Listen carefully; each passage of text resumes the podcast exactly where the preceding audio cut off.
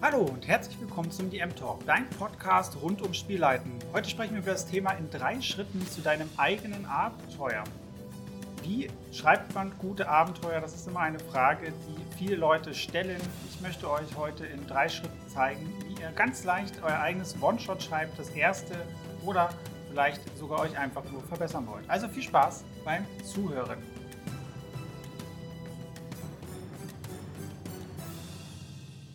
Ja, hallo ihr Lieben, mein Name ist Chris Acker, der Spielpädagoge und herzlich willkommen äh, zu meinem Podcast. Heute geht es wieder ein wenig um Bildung, um Abenteuer schreiben und da habe ich euch äh, eine Methode mitgebracht, die ich sehr, sehr gerne verwende, äh, also drei Schritte quasi zum eigenen Abenteuer, wie ich es genannt habe. Und für wen ist das Ganze eigentlich gedacht? Ähm, Du solltest wenigstens schon mal irgendwie gespielt haben und wissen, was ein Abenteuer ist. Das wäre ganz hervorragend. Wenn du vielleicht auch sogar schon mal gespielleitet hast oder dich damit auseinandergesetzt hast, dein eigenes Abenteuer zu schreiben, wunderbar.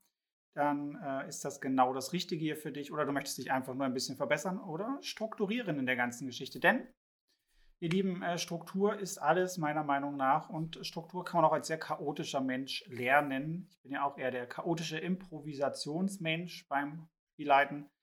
Und das fußt trotzdem alles irgendwie auf Struktur. Deswegen, worüber reden wir heute? Also, diese drei Schritte. Das erste wäre, ein Ziel für dein Abenteuer festzulegen. Das ist meiner Meinung nach auch der wichtigste Schritt. Das äh, zweite wäre dann, eine zentrale Herausforderung für dein Abenteuer zu finden und äh, im letzten Schritt dann diese Herausforderung ordentlich auszuarbeiten. Dann hättest du quasi schon deinen fertigen Rahmen Plot für ein schönes Abenteuer, für eine schöne Geschichte, die ihr am Spieltisch erzählen könnt. Gehen wir dann noch gleich äh, zu dem ersten Schritt über, das Ziel des Abenteuers festlegen. Ja, bevor wir uns die Frage zu dem eigentlichen Ziel des Abenteuers stellen, müssen wir erstmal schauen, was für Vorlieben hat eigentlich unsere Spielgruppe. Welche Art von Abenteuer mögen die Menschen? Ähm, das macht es natürlich sehr leicht, wenn ihr euch schon kennt, schon eine Weile zusammenspielt und dann wisst, okay, hey, wir hängen sehr gerne in der Wildnis rum, entdecken da irgendwelche äh, Ruinen, Tempel oder was auch immer. Ähm, dann weißt du natürlich, okay, hey, das ist vielleicht gar nicht so schlecht, wenn ich solche Arten von Abenteuern spiele, denn wir machen das ja alle sehr gerne in der Gruppe. Was gibt es denn grundsätzlich für drei Säulen an Abenteuern oder Möglichkeiten? Exploration ist eine große Sache, darüber habe ich gerade schon ein bisschen gesprochen. Also grundsätzlich Erkundungen spannender Orte von Ruinen oder einfach das Durchstreifen der Wildnis, äh, Survival. Das sind so diese Sachen. Dann äh, zweite große Säule wäre äh, Soziales, also dem Nachgehen von Intrigen und Hinweisen mit einer sehr, sehr großen ähm, ja, Interaktion von NSCs, meistens auch sehr komplexen Beziehungsgeflechten dass der Cousin irgendwie mit dem Bruder im Bande ist von der Schwester des, des Königs und dieser König eigentlich gar nicht der richtige König ist, sondern irgendwie nur ein Doppelgängermonster und der echte König irgendwie in der Gosse hängt als Bettler und äh, mit einem Verwirrungszauber und so weiter und so weiter. Das ist dann so typisch soziales Spiel und Intrigen. Ähm, und dann haben wir noch actiongeladene äh, Abenteuer. Das sind diese typischen Crawler, wie man so sagt. Du hast dann vor allem sehr kampflastige Begegnungen, wo, ähm, ja, da geht es eher ums Mechanikenrollen, wie bei D&D vor allem, sehr viel Taktik, Taktik, Taktik. Ähm, das sind diese drei Grundsäulen, Exploration, Soziales und Action. Diese Frage, wie gesagt, vorher für dich zu beantworten, was da die Vorlieben sind in deiner Spielgruppe, macht es dir wesentlich einfacher, ein Ziel ähm, festzulegen für das Abenteuer und daran eine Herausforderung abzuleiten. Und je nach Zielsetzung setzt du natürlich auch, halt auch unterschiedliche Schwerpunkte bei deiner Art des Abenteuers. Man kann diese Arten natürlich auch miteinander kombinieren. Äh, natürlich nicht nur kann, sondern du wirst es unweigerlich auch tun, weil du immer irgendwie mehr oder weniger alle drei Sachen mit in deinen Abenteuern drin haben wirst. Die Anteile sind immer unterschiedlich hoch, wenn wir das mal prozentual bedenken wollen. Aber du wirst immer einen Punkt haben, der irgendwie einen gewissen Schwerpunkt hat. Ja, wenn wir zum Beispiel mal ein Bankett nehmen, als soziales Event, ihr müsst euch da irgendwie einschmuggeln auf so einen Ball. Das ist ja grundsätzlich erstmal ein hochsoziales ähm, Abenteuer oder, oder Konstrukt. Aber das kann natürlich auch massiv eskalieren, wenn wir an so Spiele wie The Witcher denken oder ähnliches. wo dann einfach, äh, oder, oder Game of Thrones mit der blutigen Hochzeit, ja, dann wird es auf einmal ganz schnell in eine sehr, sehr kampflastige Begegnung. Also da wollen wir auch äh, in Gedanken offen bleiben. Selbst wenn wir uns jetzt auf eine Sache festlegen, was unsere Gruppe sehr gerne mag, wollen wir uns trotzdem nicht vor den anderen Abenteuerarten verschließen. So, das war jetzt wieder sehr theoretisch und verkopft, glaube ich. Machen wir das Ganze doch mal an einem Beispiel fest. Zum Beispiel ein Ziel könnte sein, äh, die starken Regenfälle in den letzten Wochen haben an einem nahegelegenen Berg starke Schlammlawinen ausgelöst, die wiederum äh, Teile einer alten Tempelruine freigelegt haben. Ja, und da könnte die Aufgabe heißen, den Auftrag, den man bekommt, erkundet die Ruine und berichtet, ob äh, von ihr eine Gefahr ausgeht. Wenn wir das Beispiel so betrachten, ich habe jetzt natürlich etwas sehr Eindeutiges genommen, ähm, liegt der Fokus natürlich hier auf einem Ort, dieser Tempelruine. Und diese Tempelruine soll sehr klar formuliert erkundet werden. Und da liegt der Fokus, oh Wunder, auf Exploration. Ja? Also geht zu einem unbekannten Ort und schaut euch da mal um und entdeckt tolle Sachen. Ja, diese Hinweise werden natürlich die, die Spielenden dahinter auch wohlwollend aufnehmen. Wir haben ja schon gelernt, Exploration mag unsere Gruppe sehr gerne. Wir gucken uns gerne neue mythische Orte an ähm, dann geht natürlich im Kopf sofort äh, das Kino los und, und die Spekulation. Was ist das denn für ein Ort? Aha, eine Ruine. Was gibt es denn dort vielleicht für Gefahren? Wer hat diesen Ort erbaut? Warum wurde der genau jetzt äh, freigelegt? Waren das magische Schlammlawinen? Und so weiter und so weiter und so weiter. Gerade im Dungeons and Dragons Universum, in dem ich mich sehr gerne bewege, oder ferner halt auch im High Fantasy Bereich, kann das ja alles durchaus sehr, sehr magische und äh, auch hochspekulative Gründe haben, warum diese Dinge in diesen Welten passieren, wie sie passieren. Und meistens hat das nie was mit Zufall zu tun. Äh, dementsprechend gibt das viel Raum für, was könnte es sein. Und da sind wir auch schon an dem Punkt, äh, wenn du dir ein Ziel setzt, also die Erkundung dieser Ruine, musst du das natürlich auch recht attraktiv beschreiben. Ja, das muss einen Sinn ergeben, wie hier, okay, es gab starke Regenfälle, Schlammlawinen haben vielleicht irgendwas freigeräumt, es sind vielleicht auch ein paar Felsen irgendwo weggebrochen. Das muss irgendwie ein bisschen Sinn ergeben. Und am besten, gerade für den Anfang, wenn du dir noch unsicher bist und deine Spielcharaktere vielleicht auch noch nicht so viel Spielerfahrung haben, wirklich dann dieser klare Call to Action, wie man immer so schön sagt in der Marketing-Redensart, äh, erkundet die Ruine, so als klare Aufgabe. Dann weiß man, okay, was muss ich machen? Ich muss das Ding untersuchen. Und da auch wirklich äh, gerne anfangen mit, mit einem Verb in der Formulierung. Das ist jetzt vielleicht ganz stupide und vielleicht auch total ähm, klar für euch, aber ich will das trotzdem nochmal sagen, weil ich, ich ja, erinnere mich da gerne ähm, selber immer wieder dran, weil ich mich daran ähm, ja, oder dabei erwische, dass ich Aufgaben oder Dinge zu komplex äh, formuliere oder irgendwie dann versuche zu verschleiern und damit das Ja irgendwie schwer wird. Und gerade bei der Aufgabe, bei der Zielsetzung sollte das sehr klar sein. Also da nicht dieses ganze Schuschu und Geheimniskrämerei drumherum, da, da nicht unbedingt mit einbauen. Bin ich kein Fan von. Kann man natürlich alles machen, aber ich mag es klar. Also untersucht die Ruine, erkundet die äh, Ruine, sichert die Ruine, was auch immer, irgendein Verb, was darauf hindeutet, dass dort Exploration stattfindet. Ja, wie könnte man zum Beispiel auch ähm, das Ganze in, in, etwas Soziales umwandeln, indem man zum Beispiel sagt, okay, da wurden Leute gesichtet bei dieser Ruine. Sprecht mit denen, macht einen Handel oder äh, baut Beziehungen auf. Dann wäre es was Soziales. Ja? Man kann das die gleichen Leute auch nehmen, die sehr feindselig gesinnt ist, äh, räuchert diese Bude aus, ja? macht alle Feinde weg, wir wollen die, Ru die Ruine für uns haben. Wie ihr seht, können wir die gleiche Grundlage, also diese Schlammlawine und die freigelegte Tempelruine, die kann auf alle drei Abenteuerarten passen.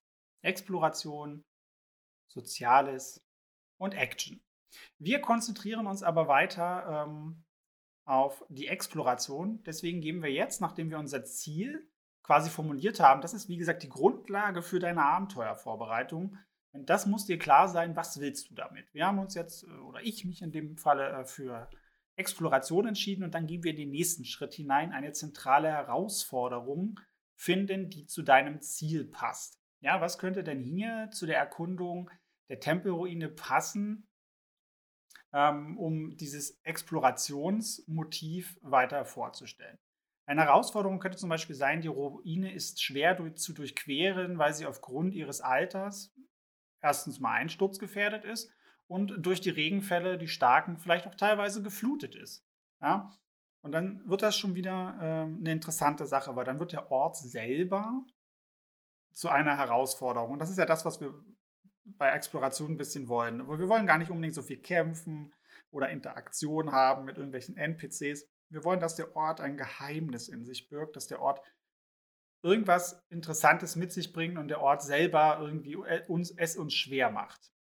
Wenn wir über Herausforderungen sprechen, allgemein, meine ich halt wirklich nur dieses, wir machen es den Charakteren schwer. Es soll nicht heißen, dass es unmöglich sein soll.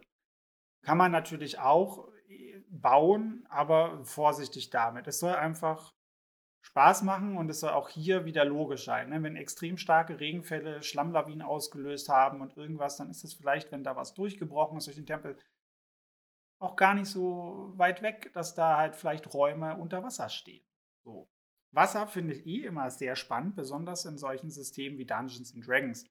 Denn hier ähm, verhält sich das mit den Kämpfen ein wenig anders oder mit ähm, anderen Mechaniken wie Bewegung und ähnliches. Und das wissen die Leute, die solche Systeme spielen, in der Regel auch. Und das birgt dann schon so eine gewisse Gefahr in sich. Ja, man kann das natürlich auf die Spitze treiben und sagen, das Wasser ist sehr dunkel, man sieht nichts und dann kommen sofort wieder die nächsten Gedanken, okay, dieser Raum ist geflutet. Was schwimmt da für eine Kreatur drin? Ist da irgendwas mit Tentakeln? Was zieht mich in die Tiefe? Was greift mich an? Ja, und immer dieses Gefühl der Gefahr, was einem im Nacken sitzt. Das ist das, was wir bei Exploration unter anderem mit erreichen wollen. Und natürlich auch die Spannung selber des Ortes, okay, was gibt es hier Mysteriöses zu entdecken? Eine alte Kultur oder was auch immer. Aber darauf kommen wir später noch. Wie gesagt, ähm, das wäre eine Möglichkeit, um die Erkundung einer Tempelruine als Herausforderung zu gestalten, indem man einfach ja, sie einsturzgefährdet macht und halt einfach schwer passierbar macht. Ja, dass man aufpassen muss, wo man langläuft, man kommt nur langsam voran. Das ist ähm, der eine Punkt. Also muss jedes Areal, wenn ihr euch äh, ausdenkt, dass die Ruine zum Beispiel zehn Räume hat, muss halt irgendwie das Areal eine Gefahr in sich bergen, ohne dass dort irgendwie gekämpft wird oder irgendwie NPCs äh, sozial einem, sage ich mal, im Weg stehen. Also man muss sich irgendwie durch den Ort kämpfen. Und jetzt kommen wir so ein bisschen zu dem Mischen. Jetzt kann man hier natürlich sagen, wir haben die Abenteuerart im Ziel festgelegt. Das ist die äh, Exploration in dem Falle, die Tempelruine erkunden. Jetzt haben wir mal angenommen fünf Räume. Jetzt könnte man sagen, okay, ich möchte Abenteuerarten miteinander mischen. Das wir hier zum Beispiel NPCs einbauen. Ja, vielleicht mögen wir trotzdem NPC-Interaktionen, weil so ein reiner Dungeon Crawler mit nur Untersuchen ist vielleicht auch langweilig. Dann könnte man als alternative Herausforderung sagen, okay, die Ruine ist neben der ganzen Herausforderung mit dem Wasser auch von drei Geistern ja, besiedelt, heimgesucht. Das könnt ihr euch da natürlich aussuchen, die vielleicht Rätsel haben oder wo man irgendwie anders sozial mit denen umgehen muss, damit die einem helfen da drin und man weiterkommt. So hat man dann Interaktion, aber das Hauptziel der Erkundung bleibt trotzdem immer noch quasi oberste Priorität. Man kann das natürlich auch umgekehrt machen. Ne, man kann natürlich sagen, okay, hey, das äh, primäre Ziel ist was Soziales und die ziehen sich in die Ruine zurück. Die äh, Zwerge zum Beispiel, die da leben. Und dann muss man sich halt durch diese Räume kämpfen, weil die Ruine komplett zerstört ist und ähm, zu den Leuten vordringen, damit man mit ihnen reden kann. Also man kann das natürlich auch umgekehrt machen. ich hoffe, das ist halbwegs verständlich. Ähm, und wie gesagt, mit dieser Alternative mit den Geistern kannst du halt die Erkundung des Ortes, wie gesagt, als Aufhänger nutzen, aber auch die Interaktion innerhalb der Tempelruine auf das soziale Rollenspiel halt drehen. Das geht natürlich auch mit Kampf. Man kann natürlich auch gegen die Geister kämpfen. Ich finde dann immer persönlich ein wenig ähm, soziale Interaktion ganz gut, wenn man Exploration miteinander kombiniert, dann gerne mit sozialem Spiel für mich. Wenn du dann in diesem zweiten Schritt deine zentrale Herausforderung festgelegt hast, hier nochmal entweder rein auf Exploration getrimmt, dann die herabstürzenden äh, Ruinstücke und das Wasser oder halt auf Soziales, indem man hier Geister platziert, die mit einem reden oder irgendwie einen ärgern wollen, dann geht es darum, diese Herausforderungen konkreter auszuarbeiten.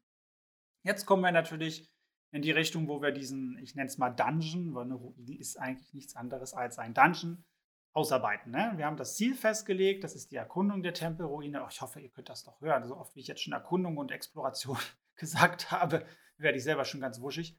Ähm, und du deine Herausforderung dir ausgedacht hast, wie hier die Regenfälle, die Einsturzgefährdung und vielleicht sogar auch die Geister, geht es nun daran, diese ähm, Dinge konkret auszuarbeiten, damit du Mechaniken an der Hand hast, gerade wenn du noch nicht so viel gespielleitet hast oder das Regelwerk, in dem du spielst, halt auch vielleicht nicht innen und auswendig kennst. Ja, ist es immer gut, sich solche Sachen vorzubereiten. Also gerade Mechaniken und Schadenssachen das äh, schreibe ich mir in der Regel immer vorher mit auf, ähm, damit ich ein Gefühl dafür habe, mit welchem Level man das bespielt, damit das auch passt. Das rechne ich gerne vorher in Ruhe durch. Ähm, da fühle ich mich einfach besser und sicherer mit äh, und damit ich halt einfach nicht zu schwach oder zu starke Fallen zum Beispiel baue äh, für meine Charaktere, weil solche Erkundungen wie in dem Beispiel, die kannst du auf Stufe 1 machen, die kannst du aber genauso gut auch auf, auf Stufe 10 oder 20 machen. Das ist total egal. Was könnte man hier in unserer Tempelruine zum Beispiel konkret an Herausforderungen äh, platzieren?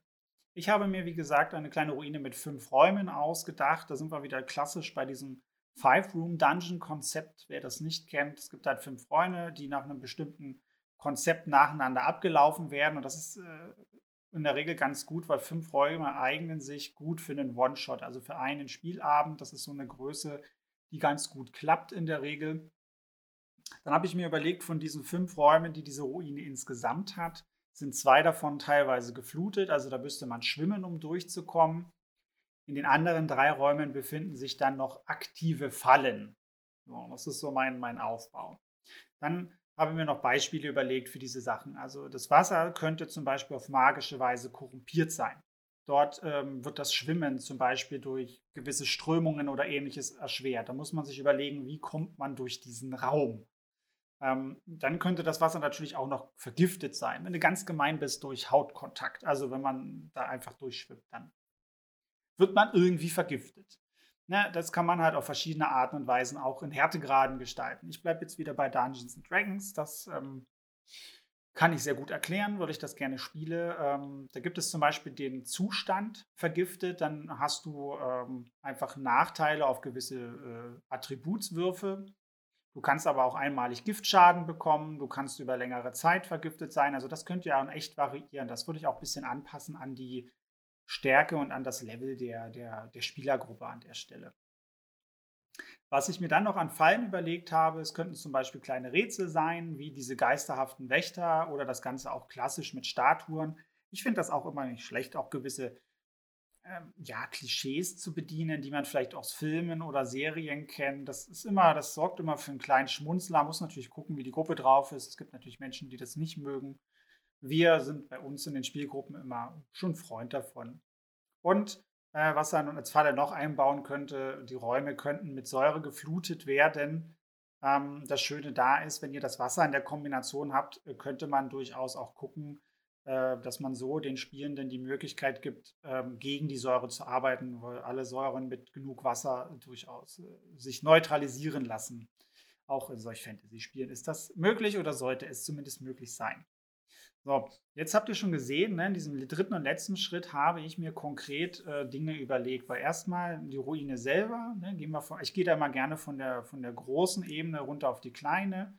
Erstmal die Tempelruine selber, festgelegt, wie viele Räume hat sie, dann festgelegt, in zwei Räumen ist Wasser, in den anderen drei Räumen sind Fallen, mir auch ein paar Beispiele überlegt, ähm, was mit dem Wasser sein könnte, was dort schwer sein könnte. Und da könnt ihr natürlich auch echt richtig viel Zeit investieren, wenn ihr wollt, indem ihr einfach auch mal guckt, okay, was habe ich für eine Spielergruppe, was sind da für Charaktere drin, was können die vielleicht auch für Zauber oder was haben die für Ausrüstung dabei. Und ähm, wenn ihr da noch ganz sicher gehen wollt für euch, könnt ihr euch echt nochmal so ein bis drei potenzielle Lösungsmöglichkeiten überlegen. Ne? Mit dem Wasser zum Beispiel. Äh, vielleicht kann jemand ein Boot zaubern oder da ist noch genug Holzmaterial, dass sie sich ein Floß bauen können. oder man kann da irgendwie äh, Seile befestigen oder man hat Zauber wie Spinnenklettern. Bei D&D gibt es sowas, da kann man an den Wänden, an der Decke lang klettern. Also euch da einfach ein paar Lösungsvorschläge auch selber überlegen, dass wenn die Charaktere tatsächlich nicht selber mit ihrer Kreativität auf die Lösung kommen, dass ihr dort ein bisschen Denkanstöße geben könnt. Genau, wenn ihr das dann halt gemacht habt, immer wieder darauf zurückbesinnen, wenn ihr das nochmal durchschaut, was ihr euch da ausgedacht habt, dass das wirklich nur das Erkunden erschweren soll. Ja, also die sollen jetzt nicht, gerade wenn ihr Rätsel zum Beispiel einbaut, das soll kein Spielstopper sein, das soll nicht unendlich gefährlich sein, es soll einfach nur Zeit schinden und einfach Interaktion und Gespräch miteinander, Ideen austauschen und dann mit ein paar Würfelwürfen überwinden. Das zumindest bei der Exploration. Was dann aber natürlich noch wichtig ist, für mich immer in der Exploration ist, die Ruine sollte ja auch irgendwas Spannendes in sich bergen. Wenn man irgendwie eine alte Tempelruine findet, dann hat man immer sofort irgendwie ah, eine vergessene Kultur oder ähnliches. Also da muss halt auch irgendwas Interessantes sein, außer nur die Gefahr des Durchlaufens. Man muss ja irgendwas darin finden. Eine interessante Geschichte zum Beispiel über die Erbauer durch Wandmalereien, Skulpturen, Abschriften. Könnten auch Rückstände von Kämpfen sein, die auf den Untergang dieses Tempels schließen lassen, dass man einfach ja, die letzten Momente vielleicht auch nachvollziehen kann, nachdenken kann. Ähm, Rückstände auch vielleicht von okkulten Objekten und Riten, die da durchgeführt wurden, ja, die vielleicht dann auch äh, auf den Zweck des Tempels hindeuten lassen und einfach vielleicht auch so ein Klassiker Andeutungen auf eine große Bedrohung, die in naher Zukunft vielleicht auch eintreffen soll. Da wieder die Conclusion zum Anfang, denn gerade in so hochmagischen Settings ist meistens nichts, aber auch gar nichts Zufall, wenn irgendwie mal eine Ruine freigelegt wird, hat das meistens durchaus einen Schicksalswink in Anführungsstrichen, um jetzt mal sehr pathetisch daher zu reden dann kann das natürlich auch super Aufhänger sein für eine große Bedrohung, die in Zukunft eintreffen soll. Und sowas kann man natürlich dann auch gleich nutzen, um einen Aufhänger für vielleicht vier, fünf Spielrunden zu haben oder eine ganze große Kampagne, also zumindest für etwas weiterführendes. Weil das ist mir auch immer wichtig, wenn ich äh, mir die Dinge ausarbeite, dass ich dann nachdem ich mein Ziel festgelegt habe, dann mir eine grundständige Herausforderung ausgesucht habe aufgrund der Abenteuerart, die wir heute spielen wollen und das dann auch ein bisschen geschärft habe, was könnte das sein für eine Herausforderung, dass ich mir auch immer überlege, okay, was gebe ich halt auch am Ende noch mit, wenn man das geschafft hat, ähm, was darüber hinaus interessant sein kann, weil ich möchte halt immer so wenigstens zwei oder sogar drei Optionen anbieten, wo die Charaktere dann danach rausgehen und sagen, okay, ich habe diese Ruine untersucht, okay, wir haben jetzt drei Möglichkeiten, was wir machen können. Oder was, dass das für die äh, Spielenden recht schnell klar ist, wie es jetzt weitergehen könnte, was sie machen könnten, damit sie halt einfach eine fortlaufende Geschichte erleben. Warum sind mir da zwei bis drei Punkte wichtig? Weil ein Punkt ist immer so dieses, es gibt nur diese eine Möglichkeit und das kann sehr schnell für Leute sehr railroadig wirken. Railroadig, für die, die nicht wissen, was es bedeutet, ist, dass man auf einer Eisenbahnschiene äh, entlang fährt und auch immer nur in eine Richtung. Sprich, dass man das Gefühl hat, dass die Spielleitung einen in eine Richtung drängt, ohne dass man selber als Spielender ähm, entscheiden darf, was man tut. Und das ist immer ganz wichtig für mich, dass die Leute nicht nur das Gefühl haben, sondern natürlich auch eigenständig entscheiden, was sie tun. Und dementsprechend versuche ich immer so viel Interpretationsspielraum zu lassen, dass man wenigstens auf zwei, drei Möglichkeiten kommt, die recht unterschiedlich sind, was man jetzt machen möchte. Das finde ich immer sehr wichtig und gut am Ende, aber das ist nur so ein Zusatzkniff, vielleicht Schritt vier am Ende. Ja, das wäre dann halt auch schon diese drei Schritte gewesen, wie ich das ganz einfach mache. Und das Beispiel, was ich euch jetzt gesagt habe, das habe ich mir, glaube ich, in drei bis fünf Minuten ausgedacht. Das ging sehr, sehr, sehr schnell. Und in, das werdet ihr, wenn ihr diese Methode mögt, ähm, auch sehr schnell hinbekommen, wenn ihr das ein paar Mal gemacht habt. Ne? Das ist natürlich immer alles ein bisschen systemspezifisch, je nachdem, wo ihr und was ihr spielt, aber das klappt in der Regel sehr, sehr gut, vor allem für Fantasy-Abenteuer. Also, fassen wir nochmal zusammen. Sobald du dir auf der Basis von Exploration, Soziales und Kampf ein Ziel für dein Abenteuer ausgedacht hast, und äh, daran abgeleitet hast, ähm, denkst du dir eine Herausforderung aus. Und diese wirst du dann schön und detailliert ausformulieren, beziehungsweise dir äh, äh ja, näher überlegen. Und das Ganze äh, am Ende dann mit einem ausgearbeiteten Ort versehen, die klare Zielstellung ja für die Charaktere auch sichtbar machen in der Formulierung deiner Quest am Anfang und noch darauf achten, dass die Herausforderungen passend zu dem Thema sind. Und dann hast du einen sehr stimmigen und sehr robusten Rahmen für eine tolle Geschichte, die ihr am Spieltisch äh, erzählen könnt. Aber das Gute ist nämlich auch, wenn du dir das ein bisschen aufschreibst und für dich durchdenkst, selbst wenn gewisse Sachen einfach nicht gut funktionieren, ist das ganze Konstrukt aber noch stimmig, weil du darauf geachtet hast, dass wenn du auf Exploration gehst und das Ziel ähm, äh, und daran hat Herausforderungen abgeleitet hast, die irgendwie auch mit Exploration zu tun haben, dass es sich trotzdem stimmig anfühlt, weil das Thema dieser Exploration, das übergeordnete Thema, halt immer wieder zum Vorschein kommt und sich immer wieder durchzieht. Du hast trotzdem eine gewisse Art roten Faden, auch wenn du dein Abenteuer an anderen Stellen vielleicht, ich sag's jetzt mal böse, äh, verkackst oder ähm, ja, das halt irgendwie holpert. Dann fühlt sich das aber trotzdem noch irgendwie stimmig an, wenn du solche Sachen durchgehst. Ja, das Ganze ähm, bekommt ihr auch als Blogartikel. Ich äh, habe angefangen zu bloggen, ihr Lieben, und äh, diese drei Schritte ja, zum eigenen Abenteuer gibt es auch als Blogartikel für euch auf meiner Website www.derspielpädagoge.de. Dort könnt ihr das Ganze auch nochmal nachlesen, wenn ihr das lieber möchtet. Dort findet ihr auch den Podcast neuerdings ähm, auf der Webseite. Das habe ich euch auch äh, mit ein wenig Hilfe ähm, möglich gemacht. Endlich, endlich. Da kamen ja die Fragen. Ansonsten kann ich nur sagen, ich hoffe, euch hat die Episode gefallen. Schreibt mir gerne mal in die Kommentare, wie ihr diese Methode findet. Kanntet ihr das schon? Hilft euch das weiter? Und gerne auch eure ersten Ideen, die ihr anhand dieser Methode entwickelt habt, gerne auch mit in die Kommentare schreiben. Darüber würde ich mich sehr freuen. Ansonsten lasst mir gerne ein Abo, ein Like da bei äh, der Podcast-Plattform eures Vertrauens. Schaut auch gerne auf meiner neuen Webseite vorbei.